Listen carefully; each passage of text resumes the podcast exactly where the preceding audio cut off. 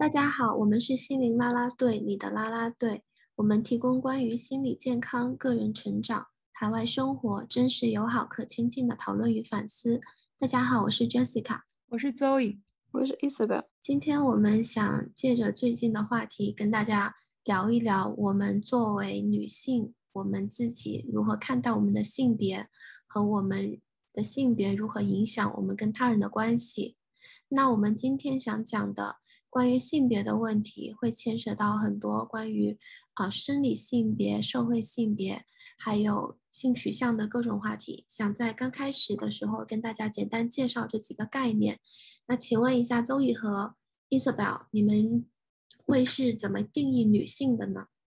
其实很多人觉得，啊。天下人就分两种，男性或女性，啊，然后性别是用基因基因决定的，然后是由生理结构决定的，但其实现实是比这个更加复杂的。不光有男性和女性，还有双性人，还有 intersex，还有自己的生理性别和心理性别不太就是符合的人。所以，生理性别的话，主要是讲这个。基因和身体结构，但其实荷尔蒙的这个程度也是会对这个性征的表现是会有影响的。心理性别是就是人们自己心里认为他是男生还是女生，他是属于哪一个 category 还是哪一个 category 都不属于属于。所以生理性别和是心理性别在大部分时间是重合的，但是也有就是一部分的对一部分的朋友是不重合的。所以这就，啊，引起了很多的话题。就之前 Facebook 有出一个，就是，就是对于 gender 这个选项，它有好几十个选项，所以就有人就是嘲笑 Facebook 说，就是这是编出来的。但是其实性别是我比我们想象的更加复杂的，不管是从生理上还是心理上，嗯，然后也不一定只是男性、女性这两个。也会有更多的种类。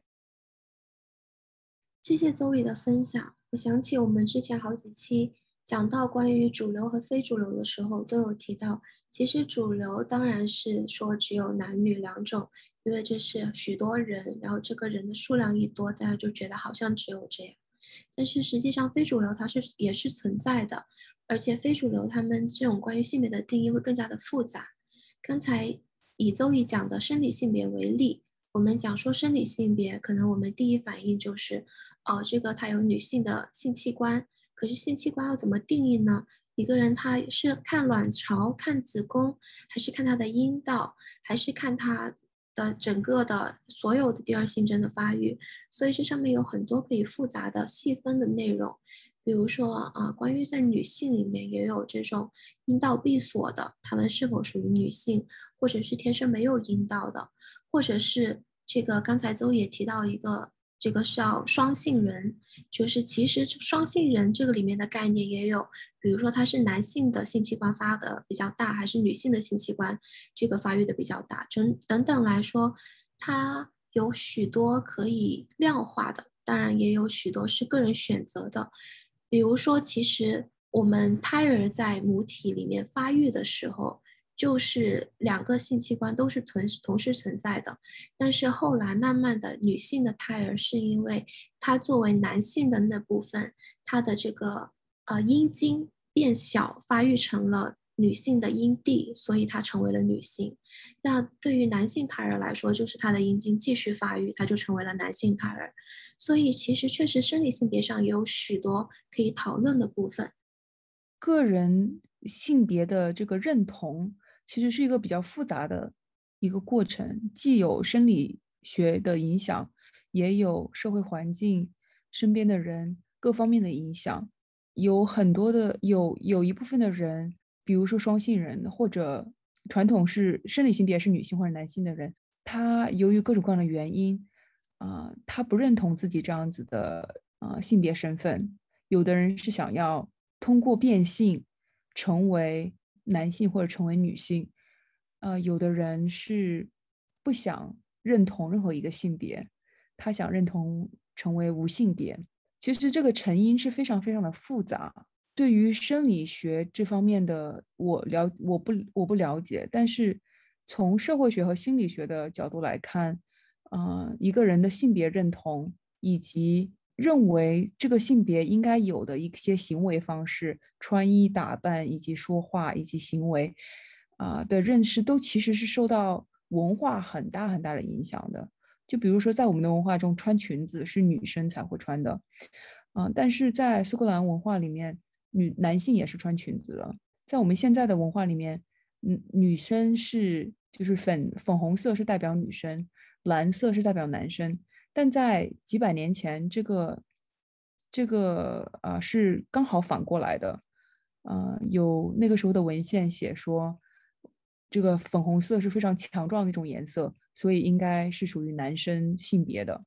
男生气质的，而蓝色是非常属于女性性别的。我觉得这真的是很复杂的，所以有的人觉得，哎呀，他们就是无理取闹、无病呻吟，在这儿。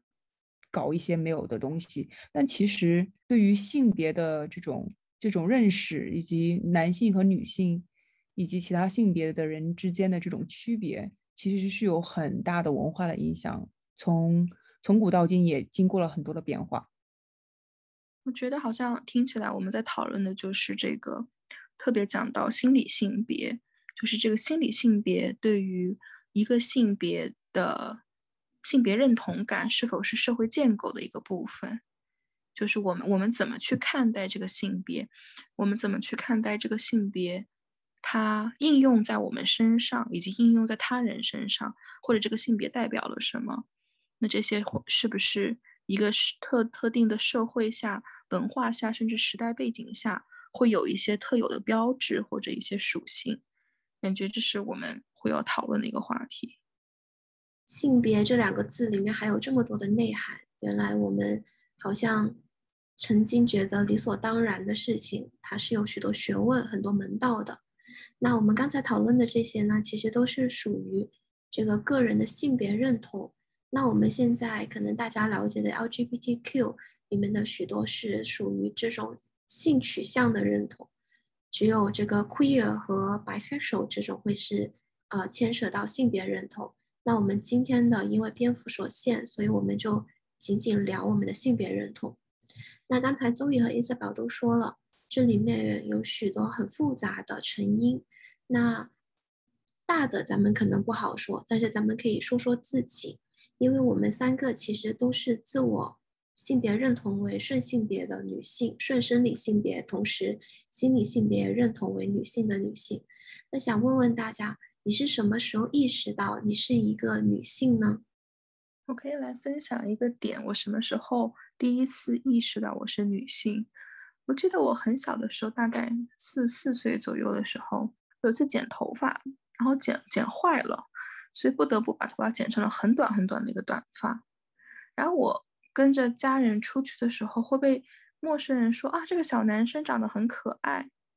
我当时就就大声也没有大声，就在心里。非常的不开心，就是，嗯，我不是个小男生，你为什么要说我是小男生呢？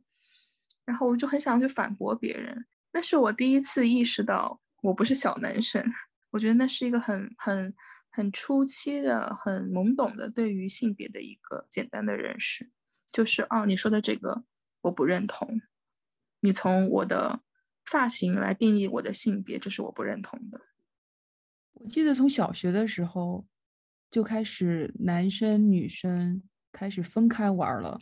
然后有女生会跟我们说，我们不要跟这些男生一起玩，我们要在一起玩。就男生和女生不应该在一起玩。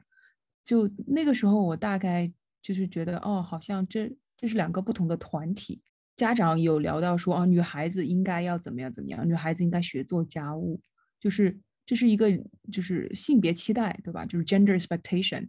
就是我就。学到了说，哦，女生会被期待来做这些事情，以及嗯，就是家里的长辈有一些重男轻女的观念，就觉得啊，男生比女生更宝贵，然后家里面一定要有儿子，一定要有这个男性的继承人，然后我就会很生气，我就会跟他们争辩，所以我就是对于我的性别被贬低，被啊。忽视，感到非常的不高兴，所以这是最开始的一些对于性别区别的一些认识吧。很有意思，感觉大家的故事里面都有共性，就是都提到了很强烈的符号化，一个符号的代表，它跟某一个性别有关，所以强化这个符号就强化了这个性别。那我有跟 Isabel 类似的故事，是我小时候可能已经七岁左右了，然后我的家里人带我去一个社团参加活动，然后我在这个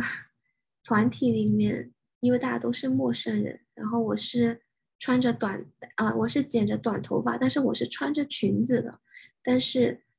我坐下来的时候裙子没有看到，短头发很明显，所以当我坐下来的时候，其他女孩子都回避着我，她们不跟我坐在一起，她们可能会刻意离我一个位置的距离，然后他们在聊他们的，但是我能够感受到他们的眼光会飘在我身上。然后我被这种，嗯，没有被没有跟他们在一起，没有办法加入的感觉很煎熬，所以我就故意站起来走了两步，把我的裙子给显出来了。然后我就听到坐在我旁边的女孩子很惊讶的说：“哦，原来她是个女孩子。”这就是我能够同同样感受到的这种裙子被。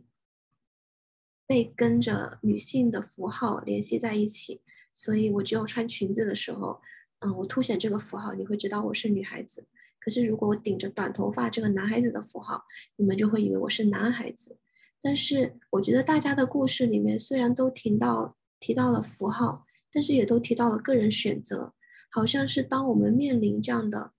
冲突的时候，我们会有一种感觉是，我要顺着这个符号，比如刚才。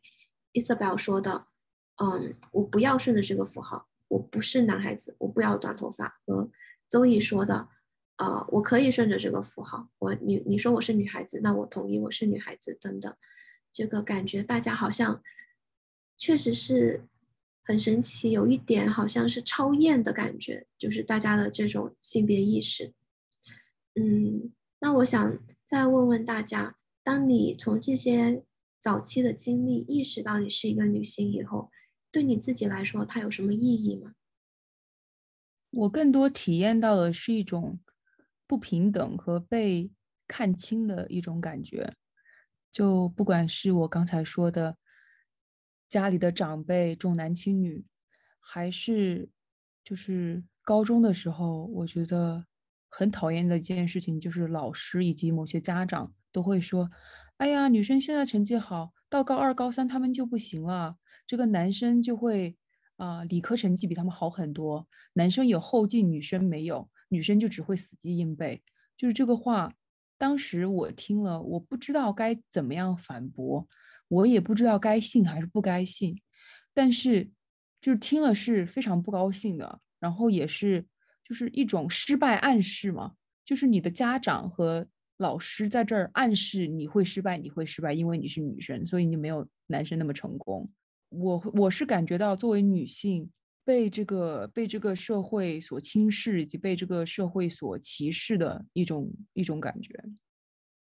我觉得我自己个人作为一个生生理性别的女性，其实我的很多行为也好，包括一些人格特质也好，我觉得是符合在这个性别的。这个社会对这个性别的预期，以及甚至这个社会对这个性别的一些刻板印象当中的，比如说我小的时候，我学习的乐器，我学习绘画，就是更加是一些很静的事情，很很安静的，很需要耐心的。那这个跟我的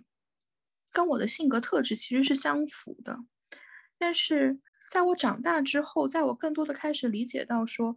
社会的性对于性别的预期，以及对于性别的刻板印象是如何实践在每一个人身上的时候，我有一种我好像要去挣脱它的感觉。但是与此同时，又会让我觉得其实我没有太多的挣脱它的必要性，因为这本身就是跟我相符的。但也在一段时间里给我给我造成一些困扰，就是我是否应该去挣脱，我是否应该去做一些事情，不是那么符合社会对于我这个性别的预期的。那。我究竟是在做我自己，还是在做一个女性？这是我有过思考的部分。随着现在大家对于很多信息、对于很多性别话题的思考，嗯，有的时候我会看到我们走入到了一种另一个极端当中，我们要跟我们的这个社会预期完全相反，才证明我们是自由的，才证明我们是不被束缚的。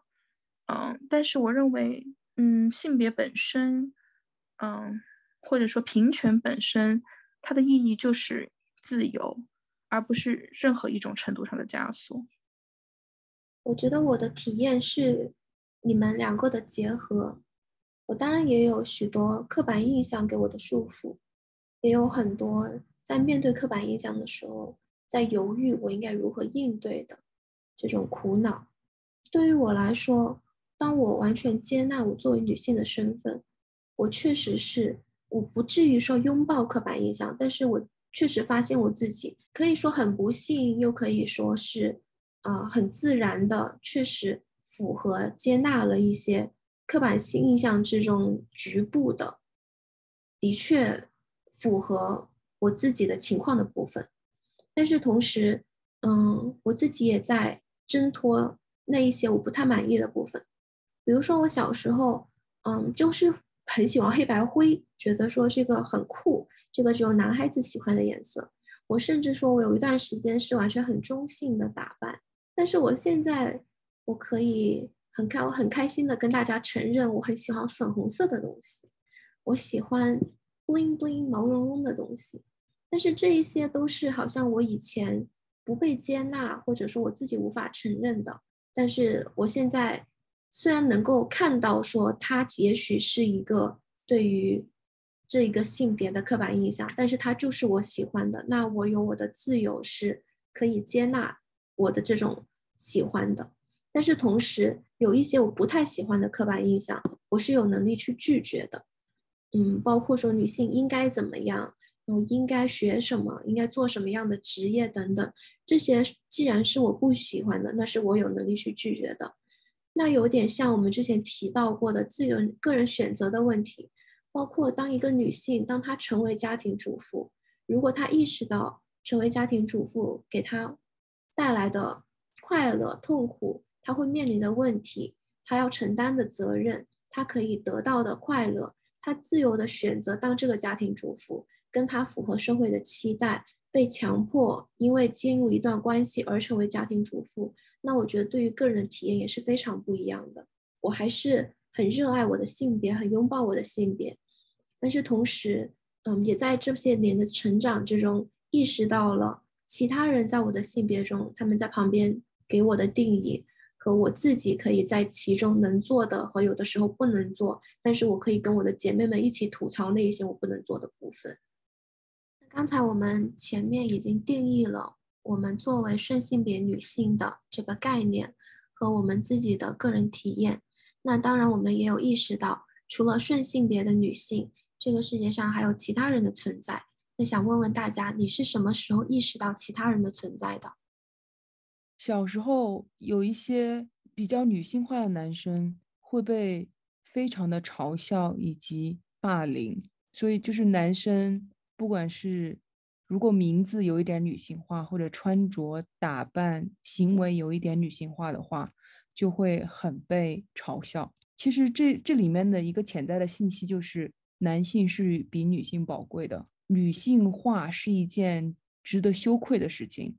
就是你太女性化了之后，就是是这个社会不太不太就是重视的一一一个方面。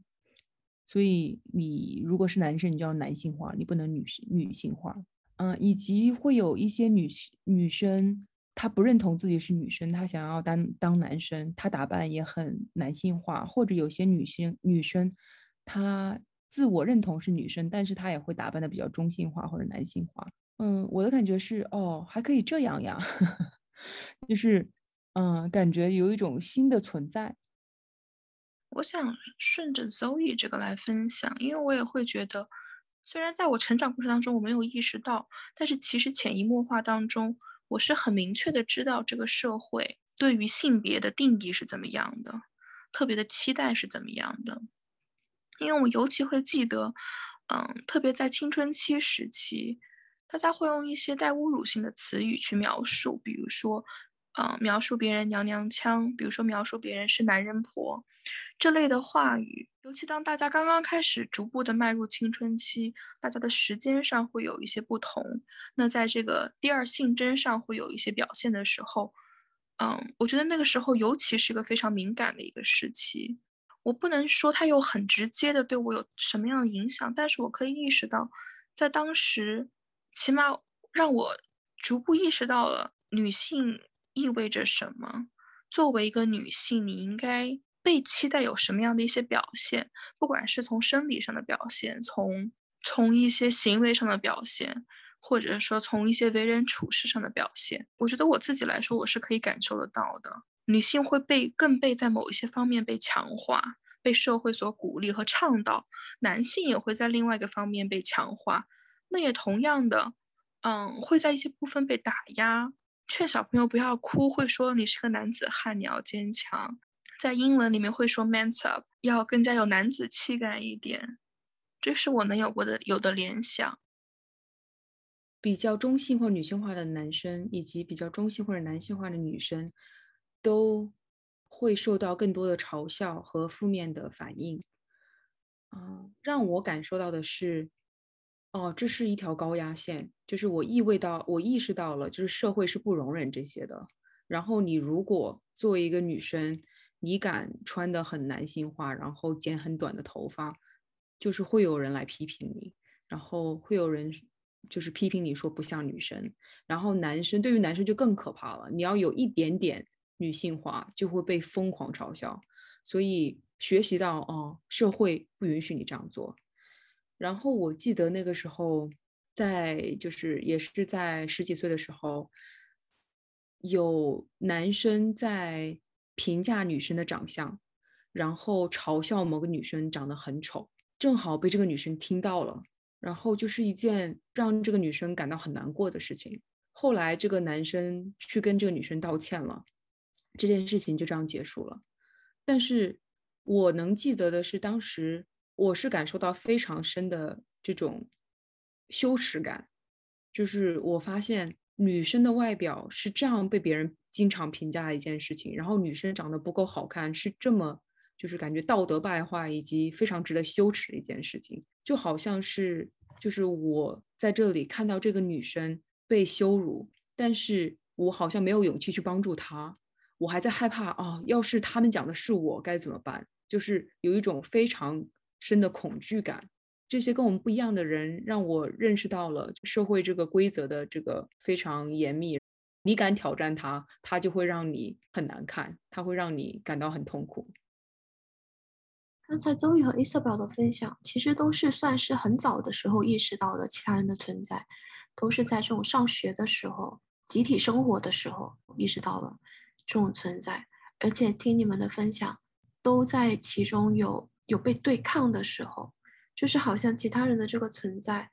它建立了一种对抗的秩序。听大家的故事，感觉好像在我们性别意识形成的早期，男性和女性竟然被建构成两个理应对抗、理应不一样、理应要互相憎恨的性别。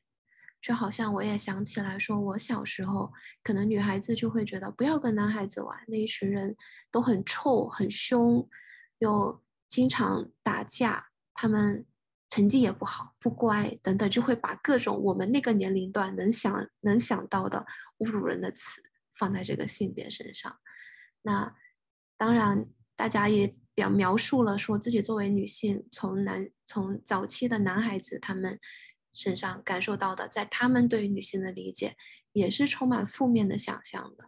可能哭哭啼啼呀，很烦呀，不坚强啊，这样子的印象。但是其实现在想起来，小朋友，我小时候我能接触到的男孩子真的没几个，都是其他人告诉我，男孩子是这样的，我才知道哦，原来是这样的。那我想，对于可能很多男孩子来说，也是。所以确实感到很可惜，在我们性别意识刚形成的时候，大家有接触到这样子负面的信息。我觉得刚刚 Jessica 分享的是个很好的观察，就听起来我们好像给性别进行了个标签化，然后跟性别相关的一些特质变成了坐标轴的两端。嗯，我们好像并不是被，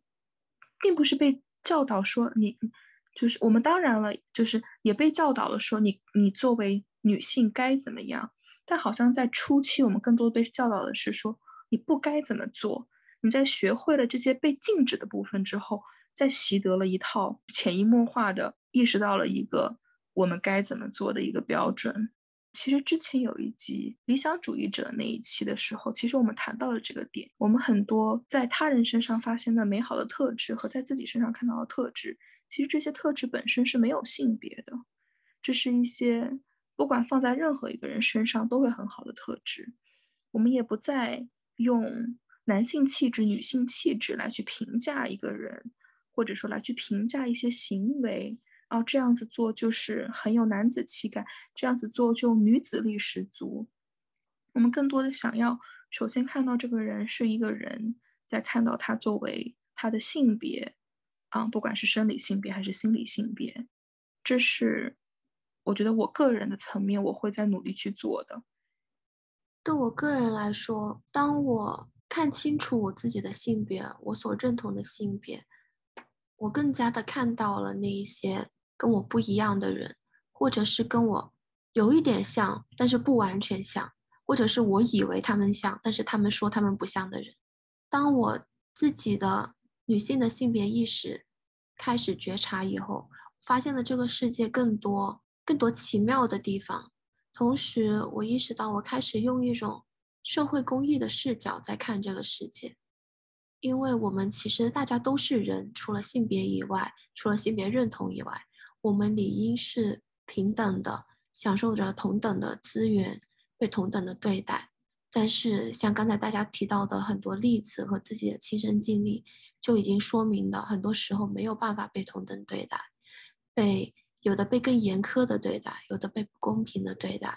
更何况是我们刚才聊的，还仅仅是已经认同的很二元的性别，更何况是其他不太一样的性别，我就更加难想象到。他们在其他在资源分配上面，在跟其他人的社会相处方面，他们会感受到的这种被对待的不同。我还是很珍视我的性别，我也很珍视我对于我自己性别的觉察。它让我看到了性别以外的人的一生。比如说，我现在能够意识到，说我作为一个顺性别的女性，我的生活中有许多的特权。这个特权可能。是性别优势给我带来的。有的时候，在这个男权社会的某些情况、特定的这个事件上，我更容易被原谅，也是我的生理性别带来的。我拥有生育的权利，因为我是顺性别的女性，所以我被理所当然的认为我是很正常的女性。那可能有些人他们就被认为是不正常的，等等，这都是我享有的特权。那同时，我们刚才讲了太多太多。我们在这这个社会中被不公平对待、被剥削的部分，我的性别意识的觉察，它让我看待这个世界多了不同的方式，它让我有更多清醒的眼光，看到我自己经历的这一切，看到别人经历的这一切。对我来说，性别意识是非常重要的，我的世界观的价值观的组成部分。我想要补充一点的是。我觉得性别意识觉醒可能在二十岁、三十岁，嗯，慢慢的这个过程中开始学习到这个性别的不平等，然后啊，性别歧视很多这方面也开始反思自己的所言所行，就是因为我们这个语言有很多厌女的部分，什么好男不跟女斗啊，什么我有女子跟小人难养也啊，就有很多这种这种。语句以及嘲笑女男生很女性化呀，我觉得就是开始在反思我的一言一行，然后我怎么样能够在自己的生活中更加的尊重他人，尊重不同的人，然后能够鼓励身边的女性，鼓励身边不同的人，能够接纳他们自己，能够得到社会的接纳，而不是去成为拒绝他们的那一部分人。这是我的一些成长。那我们今天要聊的这个话题，虽然看起来是仅仅关于性别，但它其中有许许多多的学问，它也是社会科学之中很重要的一个分支。如果大家感兴趣的话，欢迎大家继续去研究性别平权，研究女性主义。好的，谢谢大家。那我们今天的谈话到这里就结束了。我们是心灵啦啦队，我们是你的啦啦队，拜拜，拜拜。